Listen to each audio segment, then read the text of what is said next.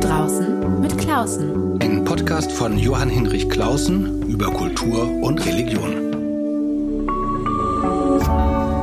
RevLab.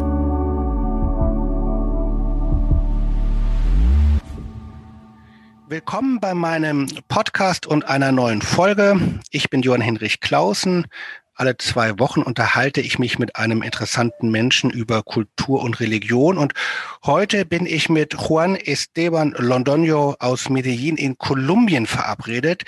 Zoom macht das möglich. Der Ton hat bestimmt keine Studioqualität, da bitte ich um Gnade, Barmherzigkeit und Nachsicht, aber dafür haben wir jetzt eine Chance, ein Gespräch weit über meinen sonstigen engen deutschen Radius hinaus zu führen. Und wir haben großes Glück, alle, die zuhören, weil Juan Esteban Londoño sehr gut Deutsch spricht. Beneidenswert. Ich muss kurz erklären, woher wir uns kennen und worum es gleich geht. An der Hamburger Universität habe ich vor drei Jahren ein Seminar über Lyrik und Religion gehalten und ein Teilnehmer war damals Juan Esteban Londoño. Er war damals Stipendiat der Hamburger Missionsakademie und saß an seiner Doktorarbeit über Passionsdarstellungen lateinamerikanischer Schriftsteller oder wie lateinamerikanische Schriftsteller sozusagen Passionsmotive aufnehmen und verarbeiten. Die ist abgeschlossen, erfolgreich. Äh, herzlichen Glückwunsch nochmal. Und über ihn habe ich damals den wunderbaren argentinischen Dichterpriester Hugo Mujica kennengelernt, aber das ist eine andere Geschichte, darum geht es jetzt nicht, sondern heute geht es um einen Text, in dem Juan Esteban Londoño eine Geschichte aus seinem Leben erzählt hat und sie mit einer tiefgreifenden theologischen Frage verbindet, nämlich was ist Vergebung? Kann man dem Mörder des eigenen Vaters vergeben? Ich freue mich, dass dieses Gespräch möglich ist. Bei dir ist es jetzt vormittags und ich freue, ich freue mich, dass du da bist. Ja, vielen Dank. Äh, ich grüße dich und alle Zuhörer, Zuhörerinnen. Äh, ich muss erklären, dass ich seine, seit einem Jahr kein Deutsch spreche, aber ich bin sehr zufrieden, bei euch zu sein. Sehr schön. Nein, genau. Es ist immer die Frage, ob man in der Praxis drin ist. Das ist jetzt ja. eine Pause, aber wir sind ja in aller Ruhe machen wir das. Ja. Nur eine Frage gleich zu Beginn, nur damit wir so eine Ahnung haben, wie es dir geht in Medellin jetzt mitten in der Corona-Krise ähnlich oder ganz anders als bei uns? Magst du kurz ein paar Sätze sagen, wie es bei euch aussieht? Ja, ja, ja. Äh, ich bin okay, alles ist gut hier, aber die Situation in der Umgebung ist ein bisschen schwierig. Es gibt viele Menschen, die auf der Straße arbeiten. Es gibt äh, zum Beispiel viele Menschen aus Venezuela, die kein Dach haben ich bin zu Hause, ich arbeite zurzeit an der Universität und unterrichte durch Zoom oder Google Meet oder etwas. Aber äh, ja, ja, ja, das ist äh, die Situation. Meine Situation ist okay, ein bisschen schwer, aber nicht so schwer wie die anderen, wie die Situation von anderen Menschen. Genau, das ist natürlich eine große, ein großes Thema, die vielen, vielen Menschen, die aus Venezuela äh, ja. geflohen sind und bei euch landen und ihr natürlich auch nicht das System habt, sie einfach aufzunehmen. Ja, ja, ja. Kein Gesundheitssystem haben sie. Äh, sie haben viele, viele Probleme, kein Dach, kein Essen oder etwas. Das ist sehr, sehr schwierig für viele Menschen. Jetzt wollen wir aber über ein Thema aus äh, Kolumbien selber ähm, sprechen, das wir in Deutschland vor allen Dingen ja aus, aus Filmen oder Serien kennen, wie, wie Narcos zum Beispiel. Also die ähm, Auswirkungen des äh, Pablo Escobar äh, Medellin-Kartells auf das Leben, auf das Sterben vieler, vieler Menschen. Äh, wir kennen das ja fast nur aus Netflix-Serien wie Narcos. Stört dich das? Verletzt dich das sogar? Äh, nein, ich habe die Serie mit meiner Mutter geguckt und meine Mutter kannte alle diese Leute. Eigentlich muss ich sagen, dass die Schauspieler nicht so gut sind, weil nicht Kolumbianer sind. Die Akzente sind total schlecht äh, und andere Dinge. Und äh, diese Geschichte ist äh, aus der Perspektive von einem Polizist. Aber die Wahrheit ist ganz anders. Oder es gibt verschiedene Ebenen von Wahrheit. Das ist nur, nicht nur eine Wahrheit, sondern es gibt verschiedene Ebenen. Zum Beispiel äh, waren nicht diese Polizisten die guten Menschen der Geschichte. Äh, zum Beispiel, als ich drei Jahre war, hat die Polizei meinen Vater geschossen und ich war an, den, an der Seite meines Vaters. Die Polizisten wussten, dass ich da war, aber sie versuchten auch mich zu töten. Ich war drei Jahre. Das ist andere, andere Geschichte. Genau, es ist eine Geschichte aus US-amerikanischer Perspektive. Sie wird dann ja. sozusagen wie ein Stück Popkultur von Westeuropäern gesehen. Mhm. Ähm, vor kurzem las ich einen klugen Artikel eines mexikanischen Schriftstellers und Journalisten, der sagte, äh, das gibt es alles gar nicht, sozusagen, also jetzt äh, nicht im Sinne von Verschwörungstheorie, sondern es sagte, es gibt diese Kartelle gar nicht, sondern es geht ganz wesentlich um Polizeigewalt. Und das muss man ganz anders in den Mittelpunkt stellen. Ja. Nun hast du ähm, vor anderthalb Jahren einen Aufsatz veröffentlicht, der mich sehr beschäftigt und bewegt hat. Er trägt den Titel El Templo y la Mafia, Fragmentos Autobiográficos, also zu Deutsch die Kirche und die Mafia, autobiografische Fragmente und ist aus einem Buch von dir entnommen. Man kann ihn im Internet immer noch finden.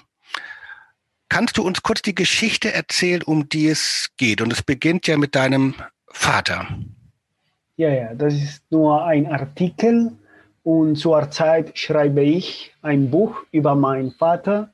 Es handelt sich um Poesie und zurzeit versuche ich äh, gute Einflüsse, beispielsweise lese ich Kafka, Brief an den Vater und die Poesie von Paul Celan. Und diese Idee kommt äh, äh, von Artikeln, die Idee kommt aus den Friedensgesprächen in Kolumbien. Äh, es gab viele religiöse Menschen, besonders die Pentekostalen, die äh, gegen die Friedensgespräche zwischen der Regierung und der FARC äh, gab. Sie forderten nach Gerechtigkeit, besonders diese religiösen Pentekostalen, äh, und sie waren gegen die Friedensgespräche. Aber ich war für die Friedensgespräche Deswegen habe ich geschrieben, dass der Anfang des Friedens ist die, die Versöhnung. Ich habe diese Geschichte vorher nicht äh, geschrieben oder nicht erzählt, weil es ein bisschen gefährlich ist. Aber ich dachte, nein, vielleicht könnte ich äh, die Gesellschaft helfen mit, der, äh, mit meiner Perspektive und meiner Erfahrung. Deswegen habe ich diese, äh, meine Geschichte geschrieben. Magst du kurz mal für unsere Hörerinnen und Hörer diese, diese Geschichte erzählen, damit alle wissen, worum es geht? Ja, ja, ja. Diese Geschichte handelt sich um meinen Vater. Er wurde von zwei Männern von Pablo Escobar getötet, als ich äh, vier Jahre war. Und ich dachte immer, dass die Polizei ihn ermordet hatte. Aber als ich 18, 19 Jahre war, äh, kam ein Mann zu mir in einer theologischen Hochschule, wo ich äh, studiert habe. Äh, und er war der Bruder von der besten Freundin von meiner Mutter. Und er äh, sagte mir, dass er meinen Vater getötet hat. Er versuchte äh, Versöhnung, weil er Christ äh, geworden ist. ich denke, er war ein Pentekostal oder etwas. Äh, vorher war er ein Katholik, aber er wurde äh, Pentekostal und er hat mir gesagt, äh, hat mir äh, über diese Geschichte erzählt. Das war für mich total neu. Und äh, es blieb bei mir nur in meinem Herz äh, für viele Jahre, vielen, vielen Jahre. Aber später kam diese Idee über die Versöhnung und ich dachte, ich muss diese Geschichte erzählen, weil äh, Kolumbien braucht die Versöhnung. Nicht nur diese äh, Gerechtigkeit oder Rache, sondern äh, Versöhnung auch. Um deine Geschichte noch besser zu verstehen, muss man ja wissen, dass dein Vater ähm, auch für Pablo Escobar gearbeitet hat. Äh, ja, ja, ja, ja. Er, äh, mein Vater äh, war der erste Politiker, der Pablo Escobar verdorben hat. Natürlich hat mein Vater eine große Verantwortung er arbeitete für Escobar über fünf Jahre. Davor arbeitete er mit Tia Erste Äh, mein Vater liebte die Tiere, besonders die Hunde und Pferde und so weiter. Äh, seine Familie kommt aus dem Land. Damals gab es äh, keine Möglichkeit, reich zu werden. Die Reichen in Medellin und auch in Kolumbien blieben immer reich, die Arme immer arm.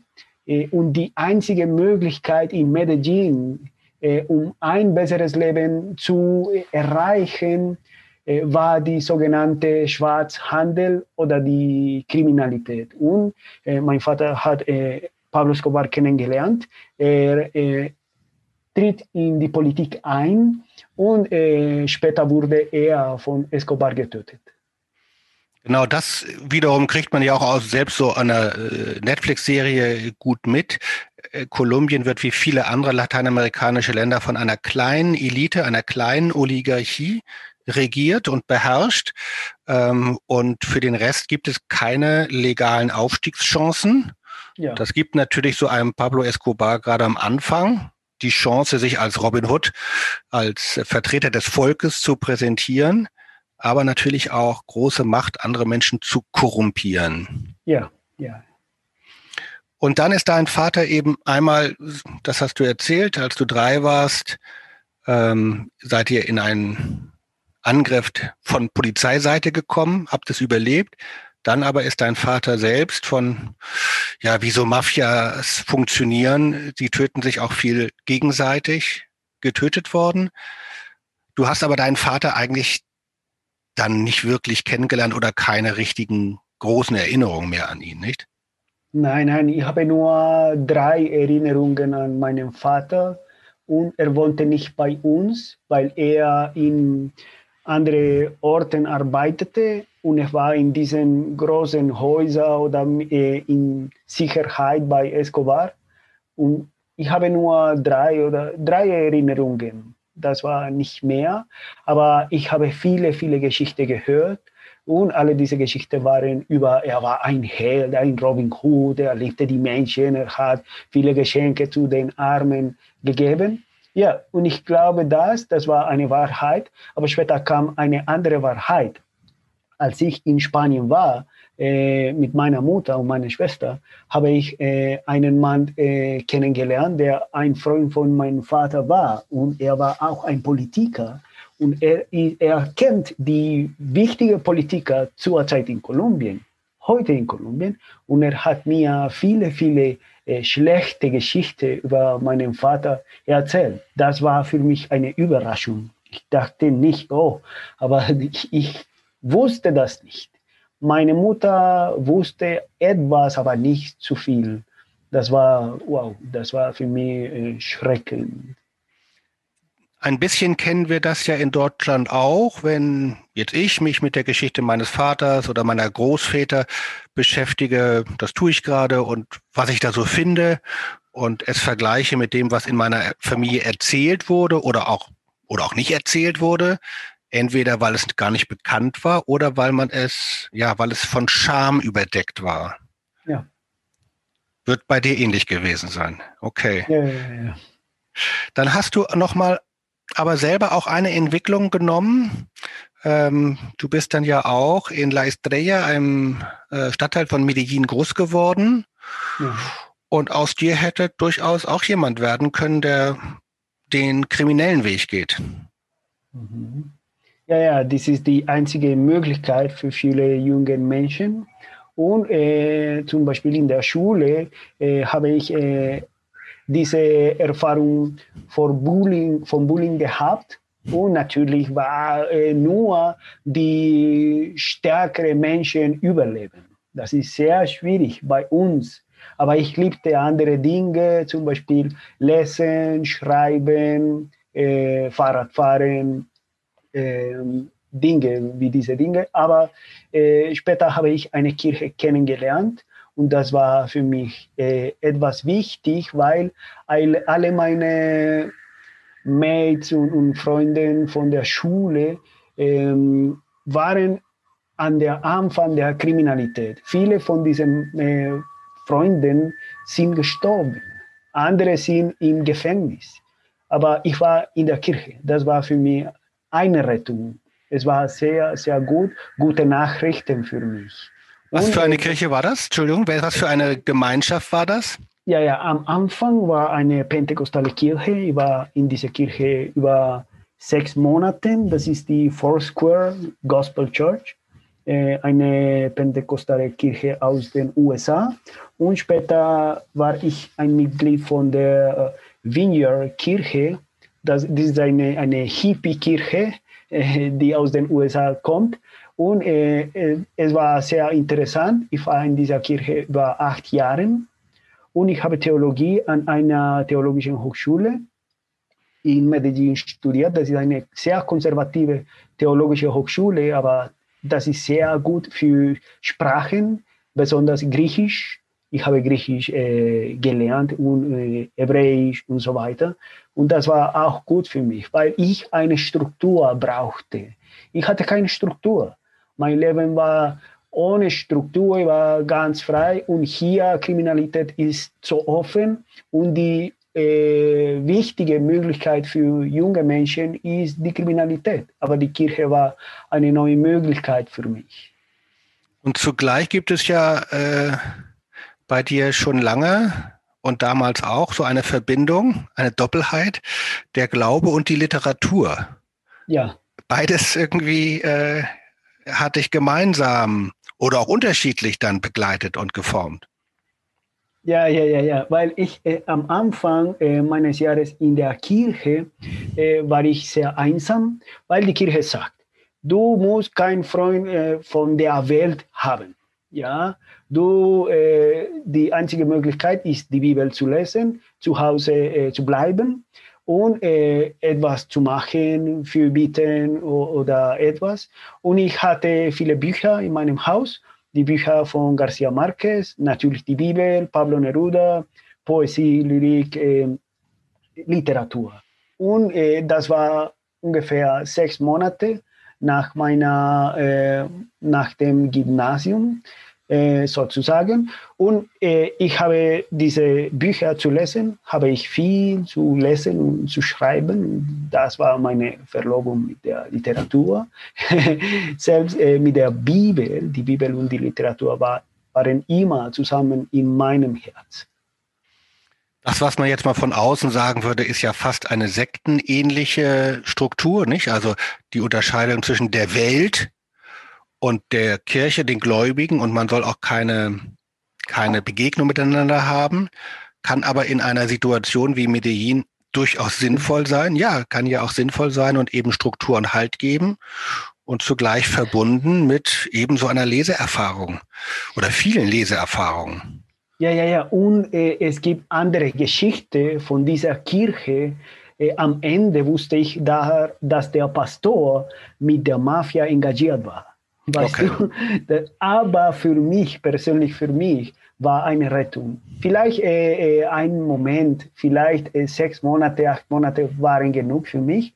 Später wusste ich viele Dinge, aber in diesem Moment brauchte ich diese Struktur für mein Leben. Und dann hast du angefangen, Theologie zu studieren. Und wenn ich es richtig verstanden habe, äh, ist der Carlos, also der Mörder deines Vaters dann mhm. während einer Andacht, nicht während einer Art Gottesdienst ja. zu dir gekommen.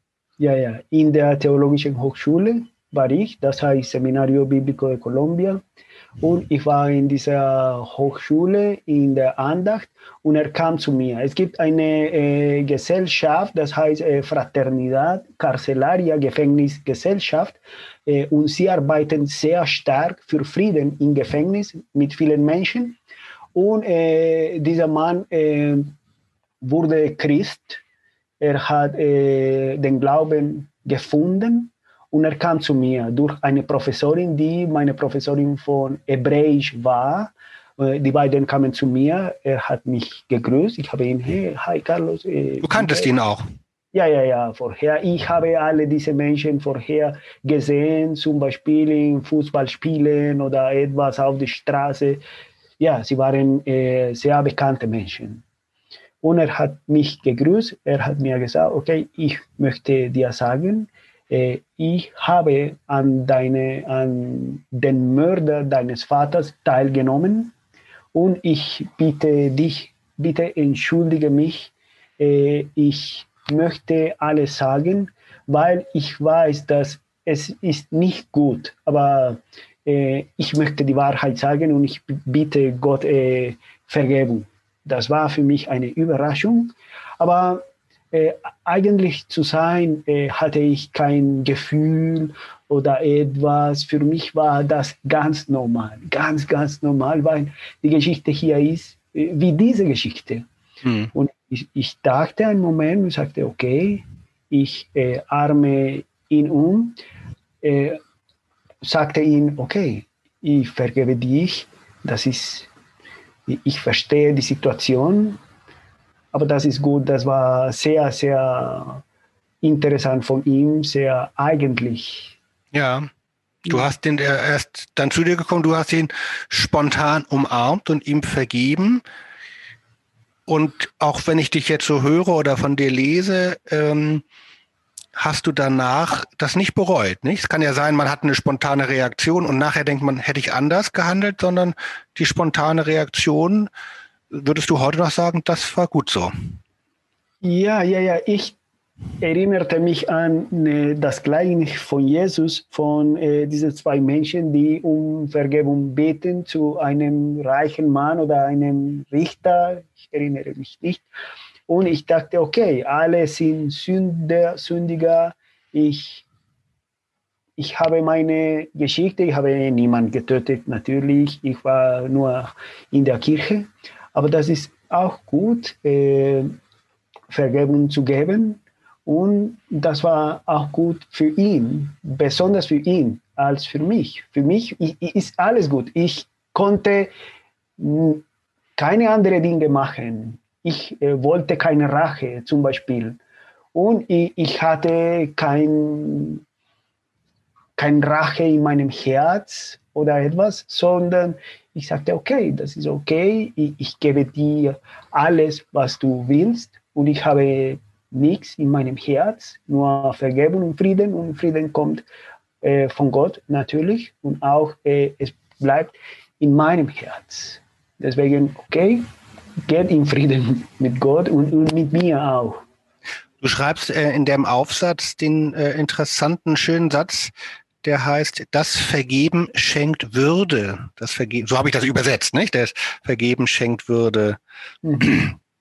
Du hast jetzt gerade beschrieben, dass es eigentlich wie selbstverständlich aus dir kommt, aber du hast ja dadurch auch etwas selber empfangen. Mhm. Ein ja, Gefühl ja, ja. für Dignität, Würde. Ja, ja, ja, wir, ja. Ich habe das in einem Buch von Gerd Tyson gelesen. Das ist eine Interpretation von äh, Jesus, wenn er sagt, okay, wir äh, äh, die lieben für die andere, für alle Menschen und so weiter. Und damals nur die Adler hatten das Recht, die anderen Menschen zu vergeben, weil mhm. sie oben waren. Und wenn man die anderen Menschen vergibt, es gibt der, es gibt man auch Würde, weil ich, okay, ich bin auch spiritual äh, Adler, ich bin wie ein König, natürlich bin ich nicht über die anderen, sondern wir sind gleich. Und äh, wenn man nur im Kopf hat, dass man der Opfer ist, äh, bleibt man wie ein Opfer. Das ist eine Mentalität. Wenn man sagt, okay, ich bin zu niedrig und ich bin ein Opfer, arme mich, oh, äh, das ist nicht gut für, äh, für mich. Ich denke, nein, ich bin jemand, ich bin ein Sohn Gottes, ich habe Würde, äh, mein Leben ist auch wichtig und ich will nicht äh, immer ein Opfer zu sein, sondern ein Mensch mich rechten, ein Mensch äh, mit Gedanken, mit Gefühlen und gute Gefühle, gute Gedanken. Da, ich denke, das ist besser, als ein Opfer immer zu bleiben.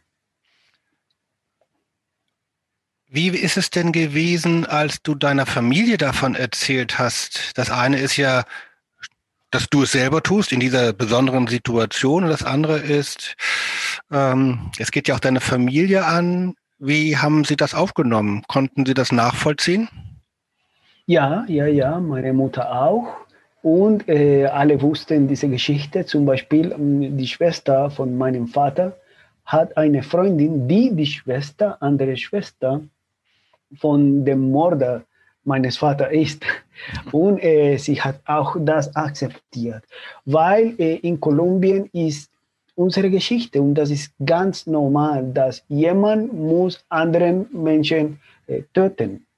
Und das ist, äh, äh, das ist nicht akzeptierbar, aber das ist äh, das, das Leben hier, das ist normal hier. Okay, was kann ich tun?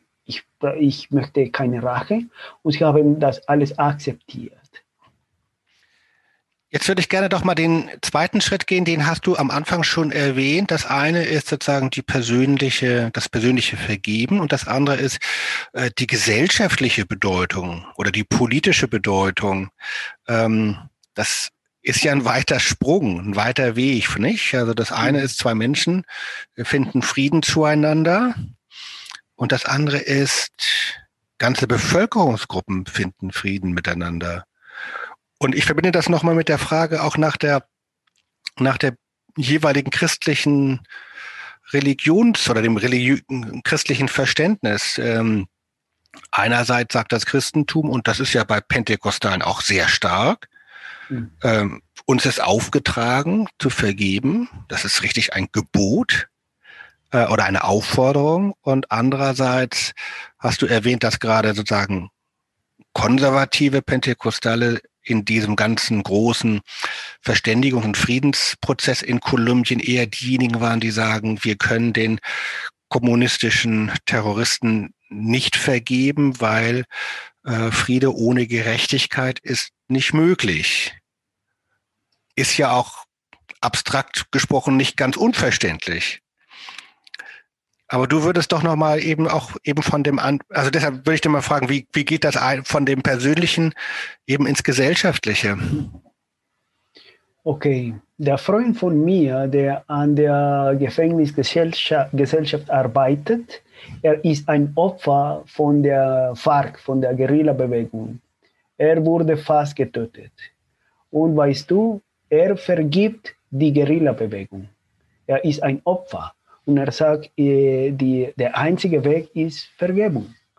Aber die anderen Menschen, die nicht im Krieg waren, sondern sie waren äh, in der Stadt, nicht auf dem Land, sind, äh, sie sagen, nein, das ist nicht möglich, wir brauchen Gerechtigkeit, das heißt äh, Rache, sie müssen bezahlen, äh, sie müssen auch sterben. Und sie haben viel Ärger, aber sie haben nicht die Erfahrung im Kampf. Sie haben nicht die äh, Erfahrung im Leben des Krieges. Deswegen denke ich, die reale Opfer äh, bieten um Vergebung und geben Vergebung. Sie vergeben die anderen. Die Opfer der äh, Guerilla, der Paramilitärs, auch der Armee, weil die, die Armee sind manchmal gefährlicher als die Guerilla-Bewegung. Und ich denke, das ist auch gut. Aber wenn man äh, in einem guten Haus ist, äh, Geld hat oder etwas, äh, sagt normalerweise man, okay, äh, ich bin okay und ich bin gegen diese linke Parteien, äh, Terroristen und so weiter. Aber sie haben keine Erfahrung, nur eine weitere Erfahrung, äh, weil sie große Häuser haben und vielleicht ist äh, für diese Menschen eine Drohung, eine Bedrohung. Aber das ist nicht die, die Wahrheit äh, des Lebens, das alltäglichen Lebens. Und weil eben der Bürgerkrieg vor allen Dingen auf dem Land stattgefunden hat, ist es dann natürlich auch vor allen Dingen eine Sache der Menschen, die auf dem Land leben, mhm. wieder zusammenzukommen. Denn äh, das ist ja doch der Sinn der Friedensgespräche gewesen, dass, dass es da wieder ein normales Leben geben kann. Mhm. Ja, ja, das ist die Idee, die reale Opfer vergeben, weil sie die Erfahrung des Krieges haben. Aber die anderen haben keine Erfahrung vom Krieg. Deswegen für sie ist äh, der Krieg wie äh, ein Film von Hollywood. Und welche Rolle spielt spielen die Kirchen, die christlichen Gemeinschaften, sind sie genauso zerstritten wie die kolumbianische Gesellschaft selbst oder haben sie auch eine wichtige Rolle, damit eben das, was du im Persönlichen beschrieben hast, für die Gesellschaft im Ganzen eine Möglichkeit wird? Ja, ja, ja, ja. Die Kirchen äh, haben, äh, es gibt äh, zwei Richtungen von Kirchen in Bezug auf äh, Friedensgespräche und Frieden und Versöhnung in Kolumbien. Äh, die Konservativen, besonders die Pentekostalen, Neopentekostalen und andere wie Baptisten und so weiter sind gegen die Friedensgespräche und die geschichtlichen Kirchen äh, zum Beispiel Lutheraner, äh, Katholiken, die studiert haben, äh, Methodisten, Presbyterianer und die anderen, sind für äh, diese Friedensgespräche. Aber sie sind eine Minderheit. Zum Beispiel eine pentekostale Kirche hat normalerweise äh, 3000 Mitglieder, nur eine Kirche. Und äh, eine lutherische Gemeinde hat 20 Mitglieder nur 20 Mitglieder. Deswegen ist der Einfluss nicht so stark. Ja? Aber es gibt andere Bewegungen, andere Richtungen für Frieden, zum Beispiel in Kunst, äh, Literatur. In Medellin haben wir die, der größte äh, äh, Gesellschaft von Poesie. Es gibt ein Treffen, ein großes Treffen jedes Jahr und sie sind für den Frieden. Ich denke, das ist auch gut und äh, auch in Kunst, äh, Gemälde, Musik zum Beispiel. Viele Musiker, Schauspieler äh, sind für den Frieden. Aber die Menschen, die andere Gesellschaft, äh, hört nur diese offiziellen Nachrichten und sie sind gegen, dagegen. Auch diese Kirchen, diese großen Kirchen sind dagegen. Deswegen äh, gibt es eine große Trennung zwischen der Gesellschaft, der allgemeinen Gesellschaft. Umso wichtiger wäre es ja, oder schön wäre es, wenn dann sozusagen die friedensorientierten Christenkirchen mit den Künsten sich verbünden würden. Ja. Ja, ja, ja. Nochmal ein, ein Gedanke äh, aus meiner Perspektive. In einem vorherigen meiner Podcast-Gespräche habe ich mit meiner Hamburger Bischöfin gesprochen, Kirsten Feers. Und wir haben uns lange unterhalten, was eigentlich die theologischen Folgen des Missbrauchsskandals und seiner Aufarbeitung ist. Nicht? Also der Aufarbeitung von sexueller Gewalt in der Kirche. Und eine ihrer sozusagen Haupteinsichten und sie hat mit vielen Menschen gesprochen, die betroffen gewesen sind und viel daran gearbeitet. Eine Konsequenz für sie ist, dass man als Vertreter der Kirche mit dem Wort Vergebung sehr vorsichtig sein muss. Also eben besonders, wenn man selber ein, mit einem Unrecht äh, zu tun hat oder selber zu verantworten hat oder als Institutionsvertreter zu verantworten hat, eben mit besonderem Blick auf die Menschen, denen in der Kirche Schlimmes widerfahren ist. Es gibt ja diese Pastorenrede, ihr müsst vergeben, ihr müsst vergeben. Ja, ja, da muss man doch auch ganz schön vorsichtig sein, weil Vergebung, wenn sie geschieht, frei sein muss. So wie bei dir eigentlich spontan. Ja, ja, ja. Aber es gibt äh, Voraussetzungen, um Vergebung zum Beispiel die Wahrheit zu sagen.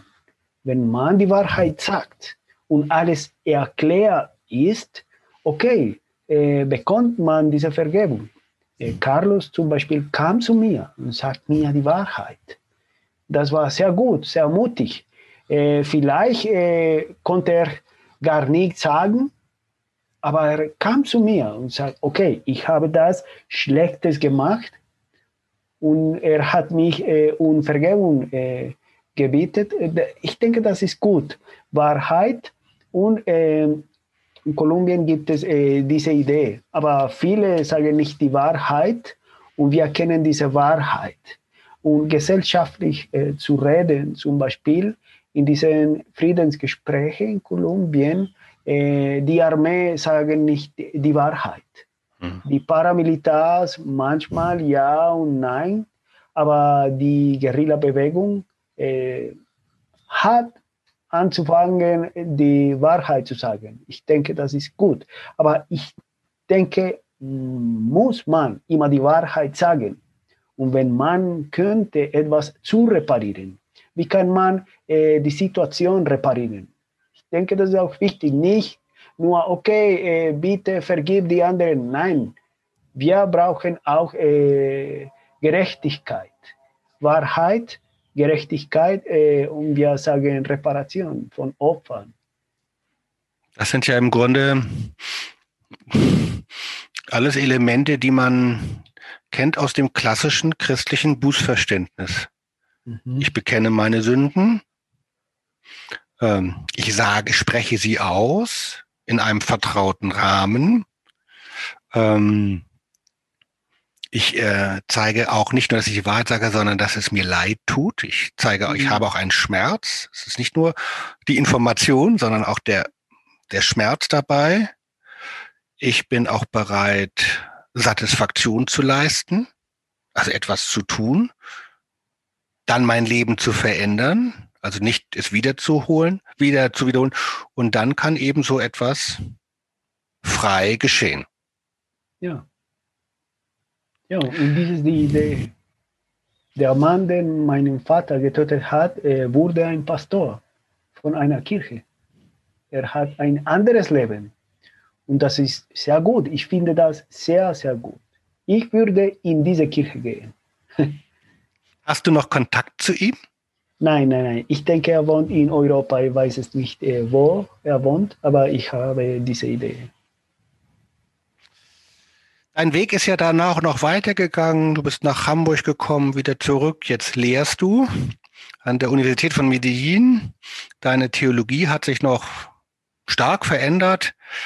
Du hast ja eine Website, da kann man sehen, was für Texte du schreibst. Ich habe jetzt gesehen äh, über Dorothee Sölle, der Tod Gottes, äh, Paul Tillich, äh, ganz viel europäische Tradition, aber auch sehr viele lateinamerikanische äh, Autoren, vor allem aber Schriftsteller. Ähm, und natürlich noch das ganze große Erbe der Befreiungstheologie hast du versucht für dich aufzunehmen.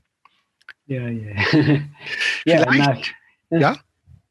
Nein, nachdem ich äh, Theologie studiert habe, hat äh, meine Theologie sich verändert. Das ist ganz normal ein Prozess des Lebens. Ich bin sehr gespannt darauf, wenn deine Doktorarbeit erscheint. Sie soll ja dann in, in Deutschland als Buch erscheinen. Ja. Ich hoffe, äh, weißt du schon, wann das ist? Ich denke, in diesem Monat wurde die Arbeit veröffentlicht äh, in der Missionsakademie, im Missionshilfe Verlag in Hamburg. Dann werde ich dort äh, mal nachfragen und vielleicht können wir unser Gespräch ja mal fortsetzen. Jetzt erst einmal danke ich dir sehr herzlich für dieses sehr bewegende, anregende Gespräch. Ich denke auch allen, die uns zugehört haben. Und wer Fragen hat oder Anregungen oder Kritik oder wem ich den Link zu deinen Texten schicken soll, ähm, kleiner Tipp, wenn man nicht gut Spanisch kann, man kann diese Texte ja nehmen und dann auch übersetzen lassen von einem guten ähm, von einer guten Website. Ähm, das kann ich alles erklären. Dann ist das gar nicht so schwer. Ähm, genau, kann mir gerne eine E-Mail schreiben an kultur.ekd.de www.ftf.de und da sage ich allen anderen, wir beide quatschen gleich noch mal ein bisschen, wenn ich die Aufzeichnung beende. Äh, auf, auf bald und auf Wiederhören und in zwei Wochen. RefLab